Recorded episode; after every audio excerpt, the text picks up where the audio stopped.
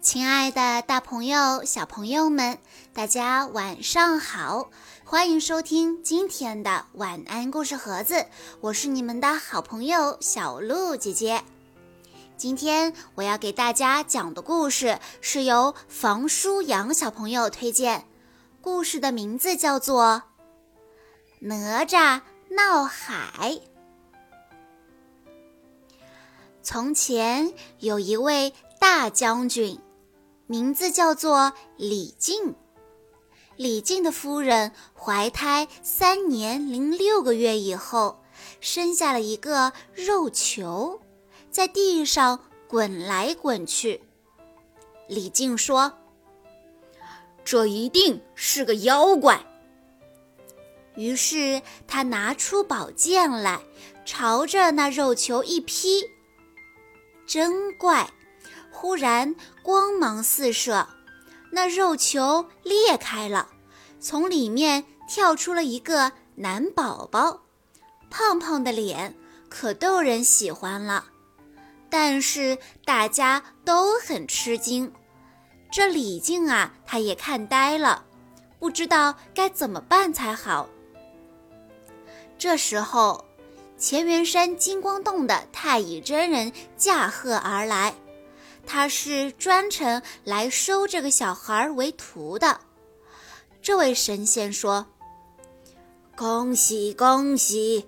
我知道你生了个男娃娃，这娃娃很了不起，让我收他当徒弟吧。”并且太乙真人还亲自给他起了个名字——哪吒。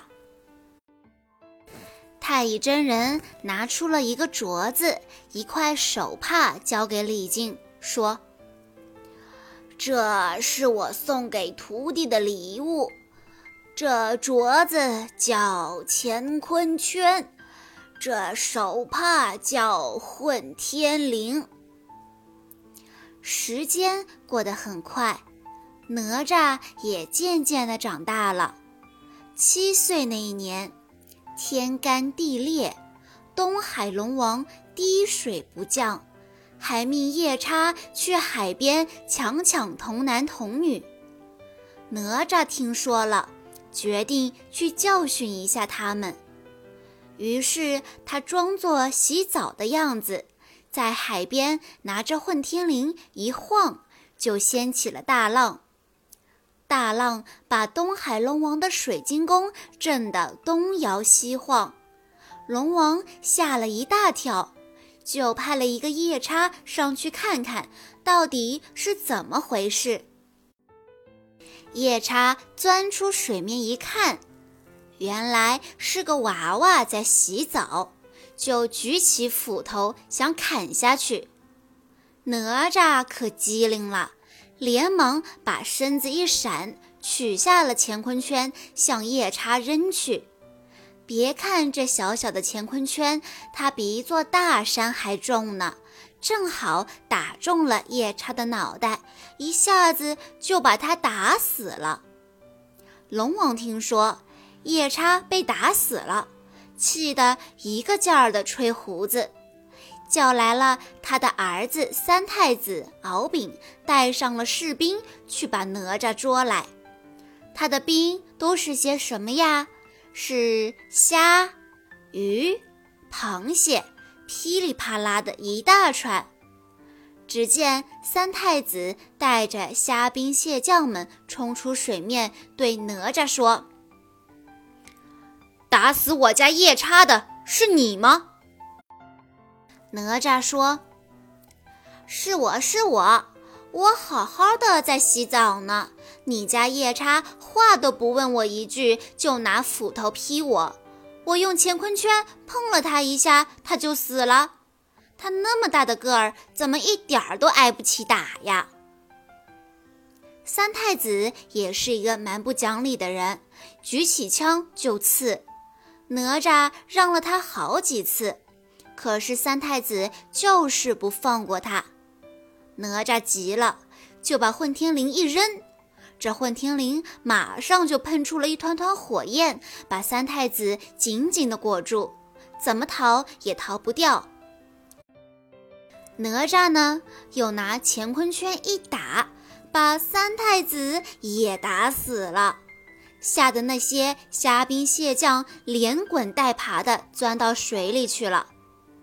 三太子一死，就现出原形来了。原来他是一条小龙。哪吒把他拖到了岸上，心里想：我爸爸正好少一根腰带，我把这小龙的龙筋抽出来，搓一根腰带送给我爸爸，不好吗？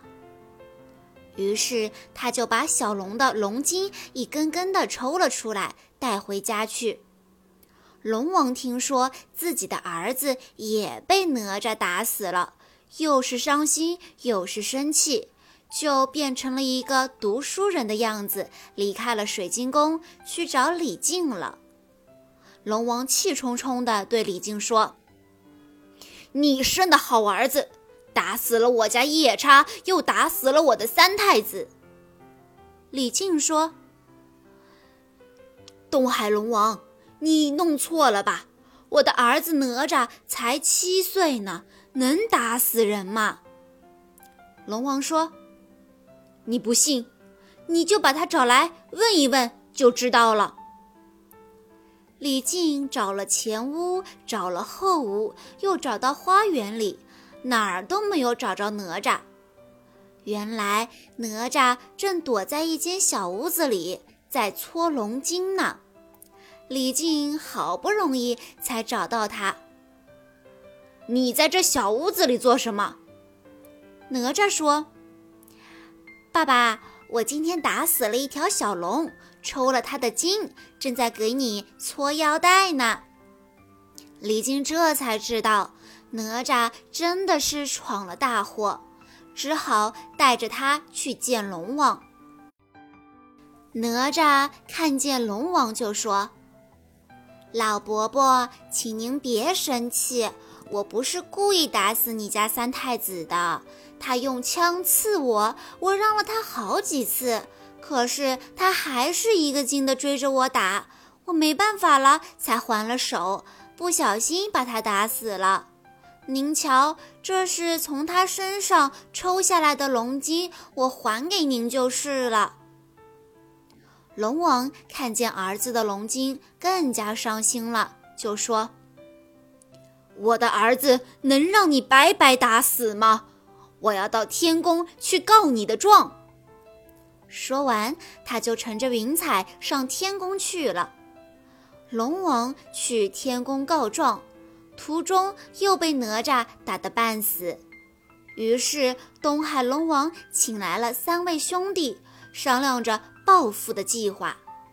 第二天，四海龙王约定好，带领水兵、水将兴风作浪，水淹陈塘关，要李靖交出哪吒才肯收兵。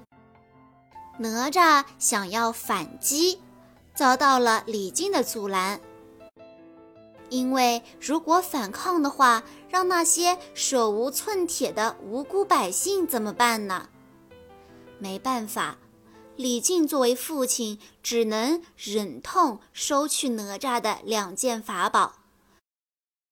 可是四海龙王根本就不会善罢甘休，他们一定要李靖交出自己的儿子哪吒。哪吒为了全城百姓的安危，挺身而出，悲愤自刎。事后，太乙真人借莲花与仙藕为身躯，使哪吒还魂在世。重生后的哪吒手持火尖枪，脚踏风火轮，大闹龙宫，战败龙王，最终为民除害。好啦，小朋友们，今天的故事到这里就结束了。感谢大家的收听，也要再次感谢房舒阳小朋友推荐的故事。我们下一期再见吧。